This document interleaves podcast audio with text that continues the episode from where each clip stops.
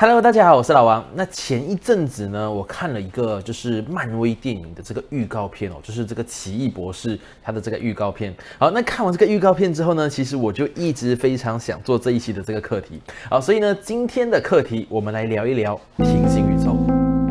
好，那一开始的时候，我们先来聊一聊平行宇宙的这个概念。那平行宇宙其实它只是多元宇宙一方面的理论，所以这个理论是来自于量子力学的。OK，是在二十世纪五十年代的时候提出来的。所以大家要记得，平行宇宙它跟多元宇宙是不同的概念哦。好，那平行宇宙呢，简单来讲就是我们所处的宇宙之外。诶，它可能还存在其他的宇宙，那这个宇宙跟我们可能是非常非常相似的，非常难以分辨的，跟我们有同样的历史事件，跟我们有同样的这个物理状态，而且在另外一个宇宙，可能还有一个你，可能还有一个我。OK，那可能我们发展的方向是不同的，所以像这样的一个概念，相信大家如果有看过很多的科幻电影啊，很多的这些。呃，小说啊，很多的漫画其实都有看过这些概念哦。那对我来说，印象比较深刻的就是漫威的电影《这个终局之战》，那里面的主角呢，其实就是运用了平行宇宙这样的一个概念去拯救地球。所以最后讲到来的话，就是平行宇宙它到底是不是真实存在的？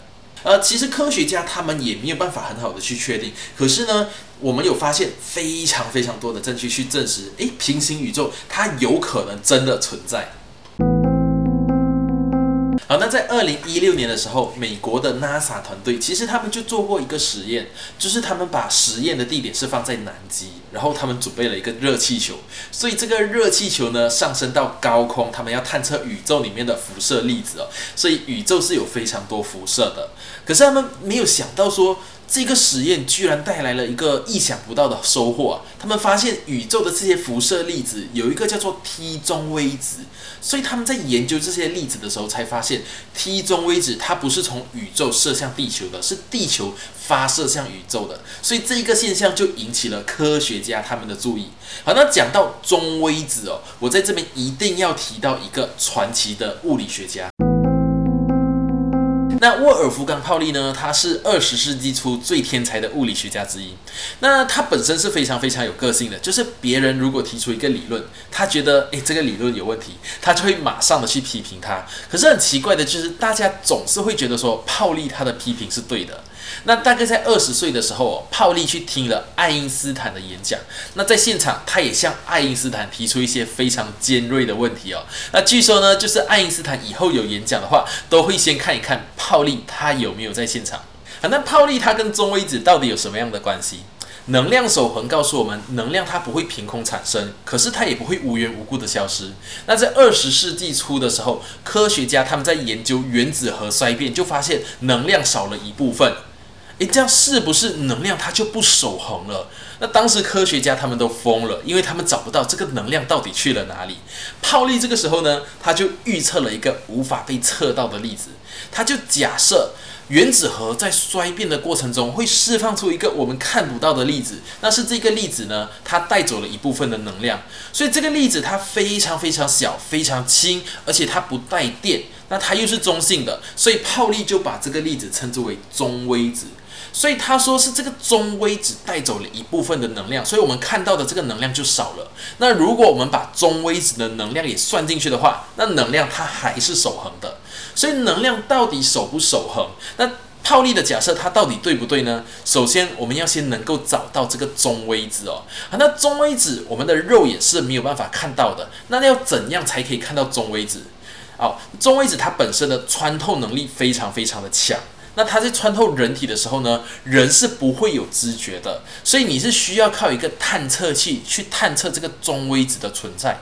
那这样子的话，你就需要一个非常强的中微子源去释放大量的中微子。虽然不能够看到每一个中微子，可是你只要能够找到其中的几个，你就可以证实中微子它是存在的。那很强的中微子源有哪一些？那原子弹其实它就是一个很强的中微子源，所以当时科学家他们想要利用原子弹的爆炸来探测中微子。讲真的，这个想法真的是太疯狂了。那在一九五几年的时候，人们就造出了反应堆。那它很安全，而且它会持续性的释放中微子。所以有两个科学家莱因斯跟科万，他们就在反应堆旁边建了一个一吨重的探测器，去探测中微子。所以在一九五六年的时候，他们终于探测到反应堆里面的中微子的讯息。所以他们就把这个消息告诉了泡利啊，没有想到泡利的假设一直都是对的，真的是太厉害了。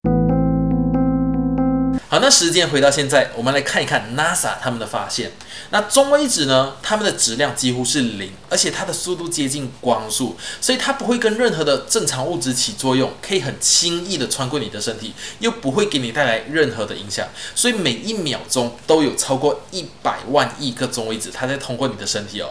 可是 NASA 他们觉得很奇怪的地方就在这里了，就是低能量级的这个中微子，它是可以。完全通过地球，这是没有问题的。可是高能量级的中微子，它在通过地球的时候，它会遇到地球的分子，就会遇到一定的这个阻碍。所以一般上呢，高能量级的中微子是来自外太空的。可是二零一六年的这个实验，他们发现高能量级的中微子，它居然不是从外太空掉下来的，是从地球深处往上升的。所以那个时候呢，他们就提出了一个理论，叫做镜像宇宙。假设宇宙它在大爆炸的时候形成了两个宇宙，一个就是我们现在所处在的宇宙，另外一个呢就是镜像宇宙。所以镜像宇宙跟我们的宇宙是相反的，也就是说，我们宇宙的左边是镜像宇宙的。右边，好，那我们宇宙的自己呢是在前进的，镜像宇宙的你就是在后退，所以我们现在这个宇宙呢，过去是确定的，未来是不确定的。可是，在镜像宇宙呢，未来是确定的，过去呢它是不确定的。好，这样的一个理论呢，其实就解释了另外一个现象。那大家有没有曾经有过这样的一个感觉，就是你来到了一个陌生的地方？啊，那这个陌生的地方呢，你从来都没有来过的。可是你来到之后，你就觉得你有一种莫名的熟悉感，好像你曾经来过一样。或者是你正在经历一件事情，那这件事情呢，你在经历的时候，你就觉得诶，有一种熟悉感，好像你知道这件事情它接下来的发展会是怎么样的。那这个呢，就叫做即视感。那即视感它跟镜像宇宙有什么样的关系呢？根据特斯拉的说法，我们的大脑跟宇宙之间存在着一个频率，那这个就像是电视台跟收音机一样，所以当两个宇宙它们在某一程度上重叠的时候呢，他们会达到一个同频，所以在这种时候，这个宇宙的你跟另外一个宇宙的你的这个大脑呢就会达到同频，所以你就可以接收到来自另外一个宇宙的你的这个讯号。好，所以像镜像宇宙呢，我刚说了，所有东西都是相反的，所以对他们来说，未来是确定的。好，所以当我们接受到镜像宇宙的我的这个讯号的时候呢，我就能够感受到未来会发生的事情。